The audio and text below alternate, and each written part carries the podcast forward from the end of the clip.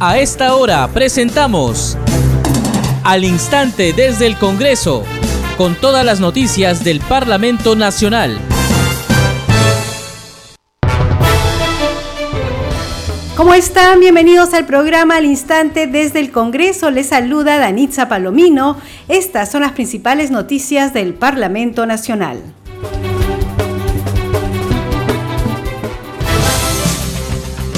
La presidenta del Congreso invocó al presidente de la República, Pedro Castillo, a deslindar de las recientes declaraciones del presidente del Consejo de Ministros, Héctor Valer, quien señaló que su nombramiento va a hacer perder la primera bala de plata del Congreso en clara referencia a una posible disolución del Parlamento si se rechaza a dos gabinetes ministeriales. En conferencia de prensa en la que participaron parlamentarios de las diversas bancadas, se rechazó desde el Parlamento las expresiones que se consideraron amenazantes y se señaló que se defenderá la institucionalidad parlamentaria. La titular del Parlamento precisó que la Junta de Portavoces decidirá en qué fecha se recibirá al gabinete Valer, pero que no será el día de mañana. Fue al referirse al pedido del titular de la PCM, Héctor Valer, para que esta sesión de investidura se realice el día de mañana, sábado 5 de febrero. En la víspera, la Comisión de Trabajo aprobó por unanimidad el proyecto de ley que fija los criterios para evaluar y reajustar anualmente la remuneración mínima vital en actividad privada, en donde laboran más de 3 millones de trabajadores. Usted está escuchando al instante desde el Congreso.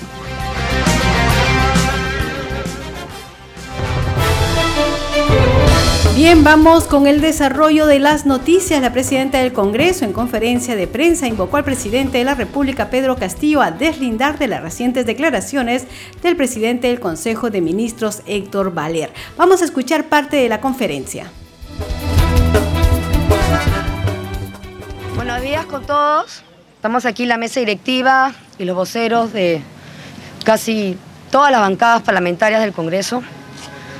Venimos aquí a rechazar públicamente las declaraciones del actual congresista, hoy premier, Héctor Valer, de que su nombramiento y como premier eh, va a significar el perder la primera bala de plata que tiene el Congreso, si es que así nosotros votamos en contra de esta confianza y si así lo quiere el presidente. Exigimos desde el Congreso que el presidente deslinde estas declaraciones. Queremos saber si esto es lo que realmente quiere el Poder Ejecutivo. Amenazar al Congreso de esta manera para que nosotros votemos en contra de esta confianza y nombrando a este premier que no es el idóneo. No lo decimos solo nosotros, lo dice toda la población y todos los medios de comunicación. Por lo tanto, tienen que saber que aquí en el Congreso estamos los 130 congresistas que vamos a defender nuestro Parlamento, como lo hemos dicho en innumerables veces, hasta con la vida si fuera necesario. No vamos a permitir que la democracia se interrumpa. Sin Congreso no hay democracia. Y le preguntamos al presidente Castillo, porque hace poco tenía una entrevista con el periodista Hildebrand, que le preguntaron si pensaba o se le había pasado por la mente cerrar el Congreso y dijo que de ninguna manera. Por lo tanto, que también lo dijimos en un momento, no queremos un presidente mentiroso, no queremos distintos mensajes, queremos dar tranquilidad a la población. Nos está viendo el mundo entero. ¿Quién va a venir a invertir a un país en que el primer ministro y el ejecutivo amenaza constantemente al Congreso para cerrarlo. Estamos en la mira de todo el mundo y nosotros estamos aquí para trabajar por la población, porque hemos sido elegidos por la población. Ese pueblo que tanto mencionan, nos han elegido a nosotros. Y ese pueblo quiere paz, tranquilidad y quiere que su ejecutivo trabaje y no piensa en asambleas constituyentes y en cerrar el Congreso, sino que trabaje en lo que tiene que hacer. Darles empleo. Chamba, que no tienen. El pueblo se está muriendo de hambre. Porque los ministros no están trabajando. Tres gabinetes en seis meses. Nunca antes ha pasado esto en el Perú. Yo quiero decirle a la población que cuenten con el Congreso, que el Congreso va a estar acá, va a seguir trabajando por ustedes. Y nosotros somos los que vamos a dar tranquilidad a este país. Y somos los que vamos a luchar por la democracia, porque no vamos a permitir un gobierno comunista. Gracias. Bien, la titular del Parlamento, Mari Carmen Alba, precisó que la Junta de Portavoces decidirá en qué fecha se recibirá el gabinete Valer, pero que no será el día de mañana. Fue al referirse al pedido del titular de la PCM, Héctor Valer, para que esta sesión de investidura se realice el día de mañana, sábado 5 de febrero. Efectivamente, estábamos en, una, estaba yo en una reunión Em, ha, venido el, congresista Valer, el premier, y ha dejado una carta en la que señala que quisiera que mañana fuera la, la presentación para el voto de confianza. Normalmente estas cosas no se hacen por escrito, se coordina la reunión y es un acuerdo verbal eh, de acuerdo a la, la, agenda que tengamos nosotros. Em, nos extraña desde el punto de vista que ayer él mencionó, como se hace normalmente, que iba a tener una ronda eh, de reuniones con todas las bancadas parlamentarias para explicar la política y, en fin, antes de eh, la fecha que se acuerde para presentarse con el gabinete. Lo ha hecho de distinta manera, habrá cambiado de opinión.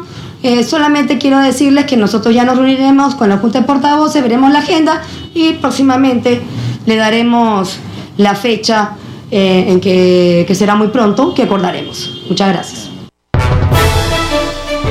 Bien, hay que decir que ya hay una carta de la eh, titular del Congreso de la República, Mari Carmen Alba, dirigida al presidente del Consejo de Ministros, Héctor Valer. Como ustedes recordarán, esta mañana el presidente del Consejo de Ministros, Héctor Valer, vino al Parlamento y solicitó que eh, su gabinete se presentara mañana sábado y que iba a solicitar el voto de confianza. Bueno, hay una respuesta, es un oficio que ha enviado la presidenta del Congreso de la República, Mari Carmen Alba, al eh, señor presidente del Consejo de Ministros, Héctor Valer, y dice lo siguiente en el primer párrafo.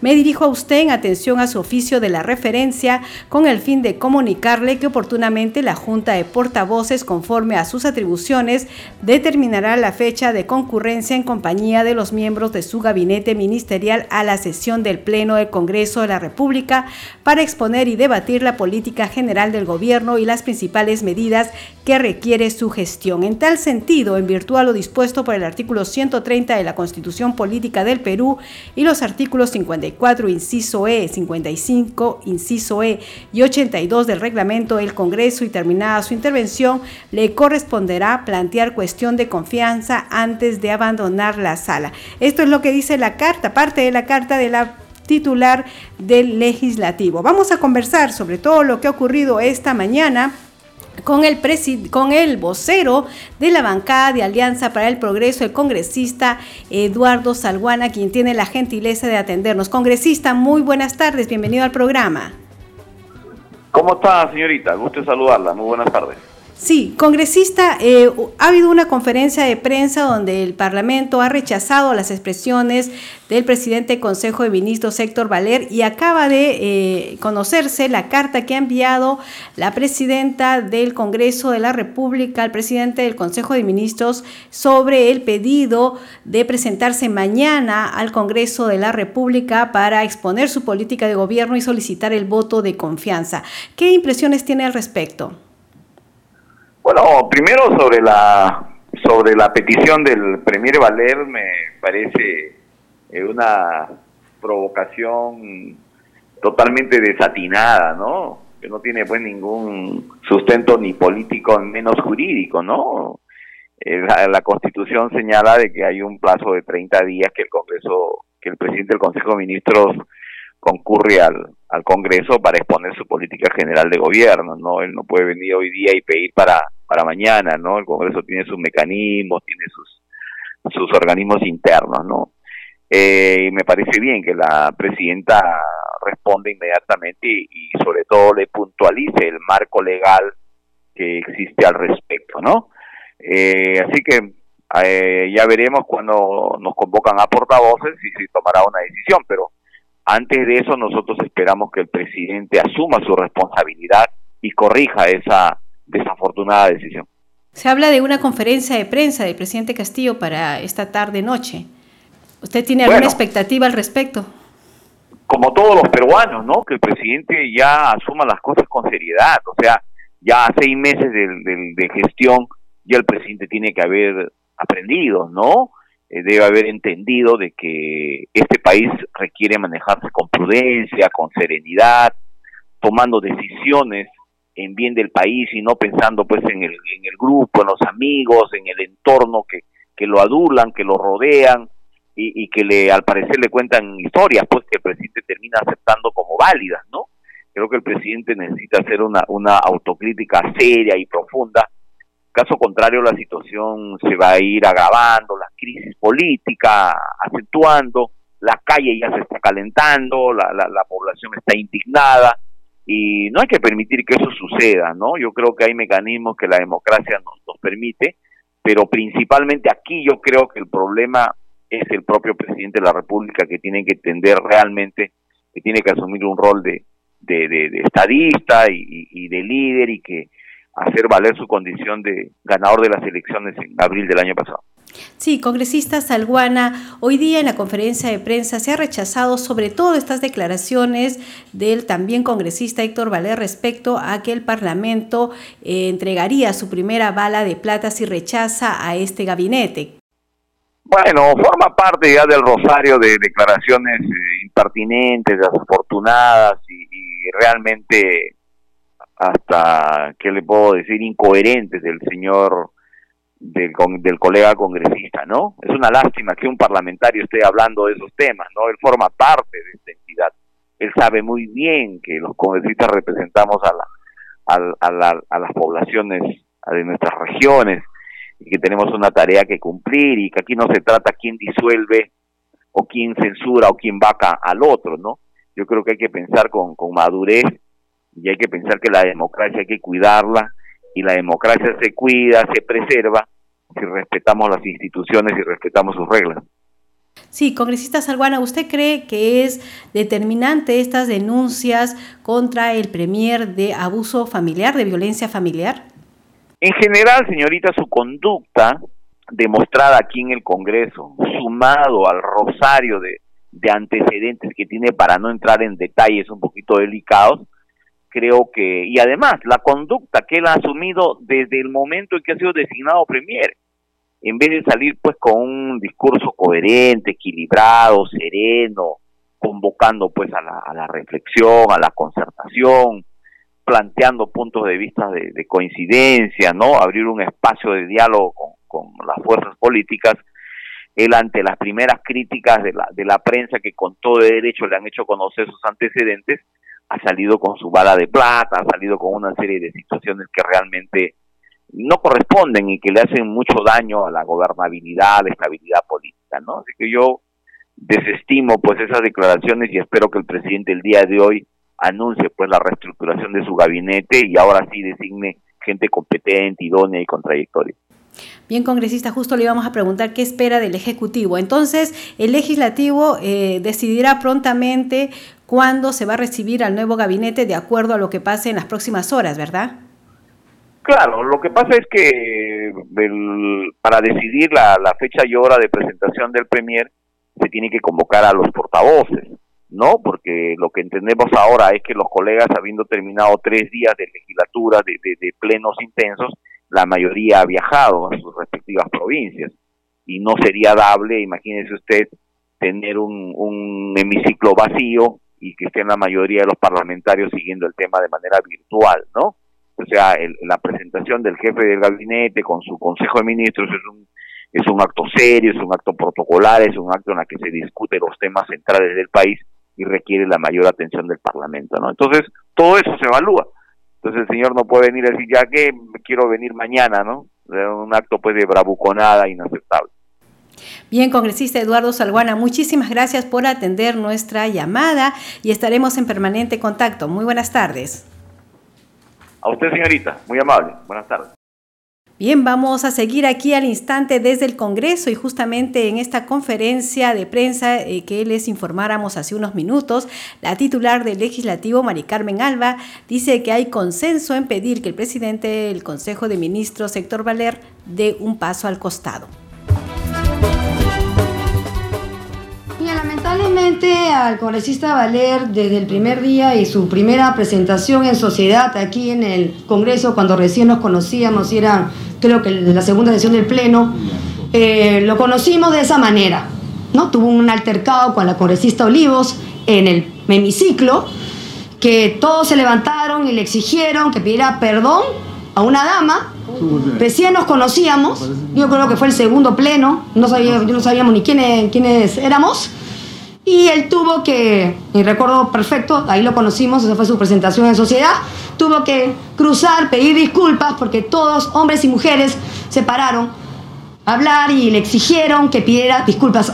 Lamentablemente creo que nuestro colega tiene ese tipo de, de actitudes y bueno, no sabíamos que tenía pues tantas denuncias, nos hemos enterado después y creo que han salido en las redes y en todas partes que normalmente este es su comportamiento, ¿no? Lamentable. Bueno, mira, desde el Congreso y creo que la población en general y en todas las bancadas hemos pedido que dé un paso al costado y sus mismos ministros le piden lo mismo. Bueno, parece que hay consenso en eso con el Ejecutivo. Pero ojalá que, que las escuchen, ¿no? Porque a veces no escuchan. Bien, seguimos aquí al instante desde el Congreso y eh, vamos con otras noticias. El Tribunal Constitucional desestimó la demanda de inconstitucionalidad presentada por el Poder Ejecutivo sobre la ley que regula la aplicación de la cuestión de confianza y que fue aprobada por insistencia por el Congreso de la República. Escuchemos el informe.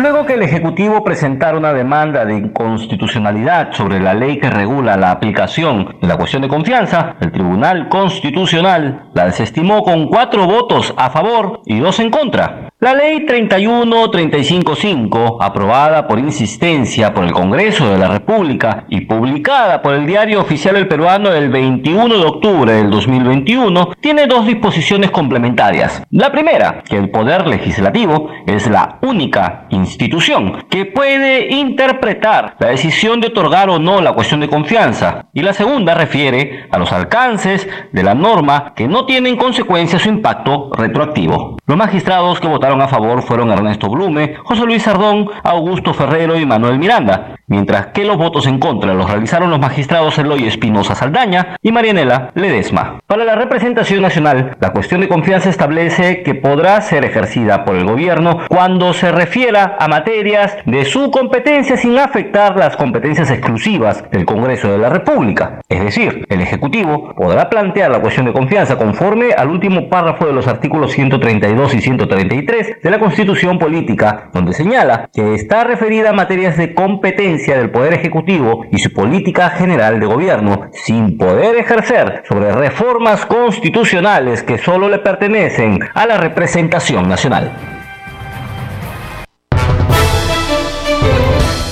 Bien, seguimos aquí al instante desde el Congreso y estamos en comunicación con la congresista Ruth Luque, vocero de, vocera de la bancada de Juntos por el Perú. Congresista, ¿cómo está? Muy buenas tardes.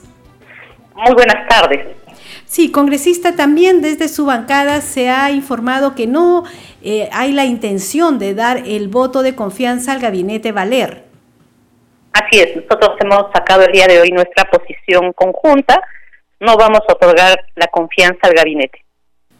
Sí, congresista, ¿esto se ha eh, determinado por las denuncias de agresión familiar o tiene otros cuestionamientos además?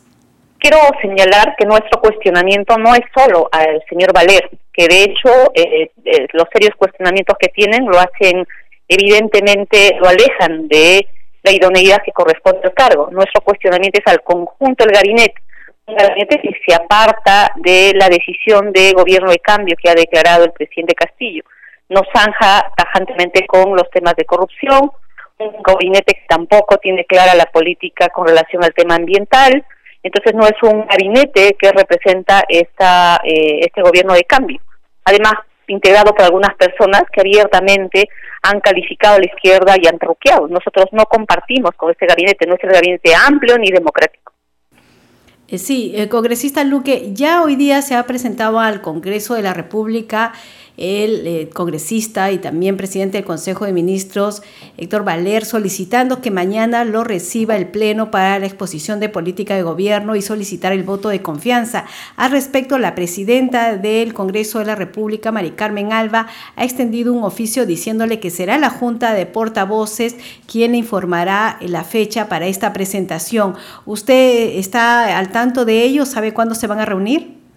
No, no he recibido aún ninguna citación, pero creo que como en todas, ha sido todas las ocasiones, cuando se plantea el pedido de confianza, se establece un diálogo político y el plazo está establecido en el reglamento, así que eso se definirá, pero creo que eh, en este momento se necesita el pronunciamiento del presidente de la República. No es solo una fuerza política que ha planteado el, el retiro de este gabinete, lo ha planteado varias fuerzas políticas y creo que el presidente tiene que pronunciarse, no puede ahondar la situación de inestabilidad. Sí, congresista, se habla de una conferencia de prensa que daría el primer mandatario. ¿Tiene usted alguna expectativa al respecto? Mire, yo esperaría que él dé una respuesta clara, oportuna, este, precisa sobre la situación actual con relación al gabinete que él ha señalado. El presidente reiteradamente ha señalado que es un gobierno de cambio, que es un gobierno que se compromete con los derechos de todas las personas, un gobierno que quiere enrumbar de manera concreta, apartarse de los indicios de casos de corrupción, ser un gobierno además que gestione nombres funcionarios con las trayectorias, la experiencia que corresponda. Eso es lo que eh, él ha declarado. Entonces esperamos las explicaciones del presidente y también una respuesta clara sobre la situación de este gabinete. Bien, eh, congresista, eh, ¿qué es lo que corresponde hacer desde el Parlamento en estos momentos que nuevamente la ciudadanía siente que estamos en una crisis política? Mire, sobre respecto al tema del Parlamento, creo que hay que actuar con mucha responsabilidad. el reglamento del Congreso prevé, eh, digamos, que se fije el plazo hasta 30 días para el tema de la cuestión de confianza. Este, entiendo que eso se definirá en la Junta de Portavoces. Yo creo que no debería ser eh, una decisión apresurada, creo que debería escucharse la posición del presidente de la República y este seguir mm, exhortando políticamente a que eh, el presidente de la República tome una posición más eh, más clara respecto a este gabinete, dar cuenta que está siendo cuestionado. Y dos, eh, nosotros lo hemos señalado desde el inicio, nosotros no nos sumamos a una posición vacadora, eh, ni pedidos de renuncia, porque creo que el país no merece una siguiente crisis de esta naturaleza. Necesitamos, creemos en la democracia, garantizar eh, que esto se desarrolle con los mayores cauces este, institucionales. Bien, congresista Ruth Luque, vocera de la bancada de Juntos por el Perú, muchísimas gracias por atender la llamada. Estaremos en comunicación permanente. Muy buenas tardes. Buenas tardes. Bien, a esta hora de la hora, a esta hora de la tarde, continuamos aquí en Al Instante desde el Congreso. Congreso en redes. Estamos en comunicación con nuestra compañera Perla Villanueva. Adelante, Perla. Gracias Danitza, muy buenas tardes. Empezamos con la publicación de la cuenta oficial en Twitter del Congreso de la República, como ya se ha venido informando. También se señala aquí hashtag tu Congreso informa. La presidenta del Congreso, Mari Carmen Alba, aclaró que próximamente fijarán la fecha de la presentación del gabinete ministerial para el voto de confianza. Vamos con otro tema. La congresista Lady Camones a través de su cuenta de Twitter, el país debe estar unido en la lucha contra el cáncer. Expreso mi solidaridad con los peruanos y peruanas que se enfrentan a esta enfermedad que afecta a muchas familias peruanas. Hashtag Día Mundial contra el Cáncer. De igual manera, la congresista Cherril Trigoso, extiendo mi saludo y admiración a los miles de valientes héroes que luchan contra el cáncer. Este 4 de febrero conmemoramos Día Mundial de Lucha contra el Cáncer. Lo mismo el congresista Juan Carlos Mori, hashtag 4 de febrero, hashtag Día Mundial contra el Cáncer. En este día quiero alentar la prevención y la investigación de esta dura enfermedad. Recuerda que si el diagnóstico se realiza de manera temprana, las posibilidades de curación y de tener una vida plena son muy elevadas. Y eh, por último, la congresista Milagros Jauregui de Aguayo, Danitza, quien también recuerda que hoy es 4 de febrero y se celebran 22 años de la institución del Día Mundial contra el Cáncer, el llamado, dice la parlamentaria, es a crear conciencia sobre el cáncer y fomentar su prevención, detección y tratamiento. Hashtag por unos cuidados más justos. Son las publicaciones a esta hora de la tarde de Anitza de algunos de los parlamentarios en sus cuentas de redes sociales. Adelante contigo. Muchas gracias Perla y ahora vamos con nuestra secuencia Un día como hoy se promulgó.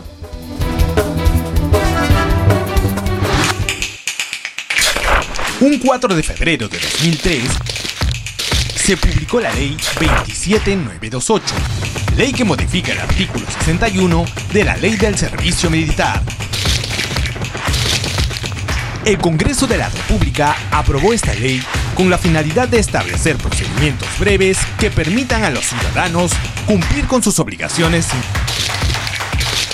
tener que realizar pagos excesivos en el monto de la multa por omisión a la inscripción en el registro de inscripción militar.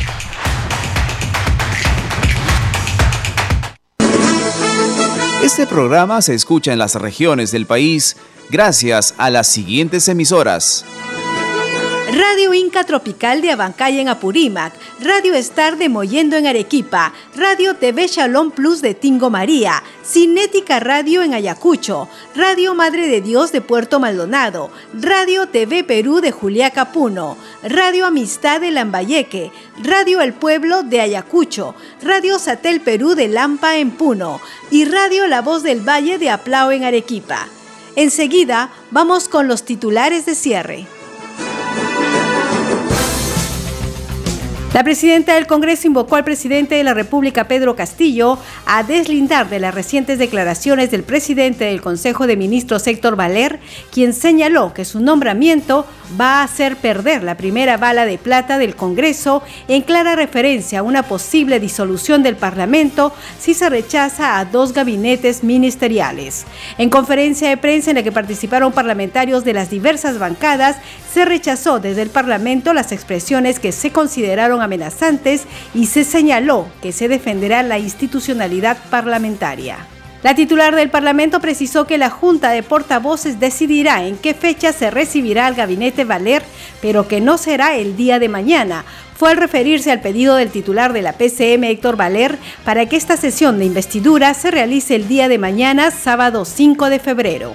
En la víspera, la Comisión de Trabajo aprobó por unanimidad el proyecto de ley que fija los criterios para evaluar y reajustar anualmente la remuneración mínima vital en actividad privada, en donde laboran más de 3 millones de trabajadores. Usted está escuchando al instante desde el Congreso.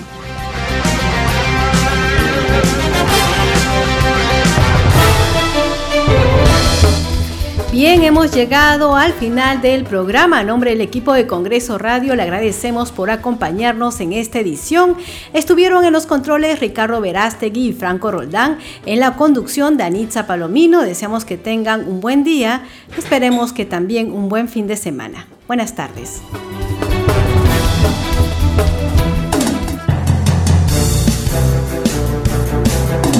Hasta aquí, al instante desde el Congreso con todas las noticias del Parlamento Nacional.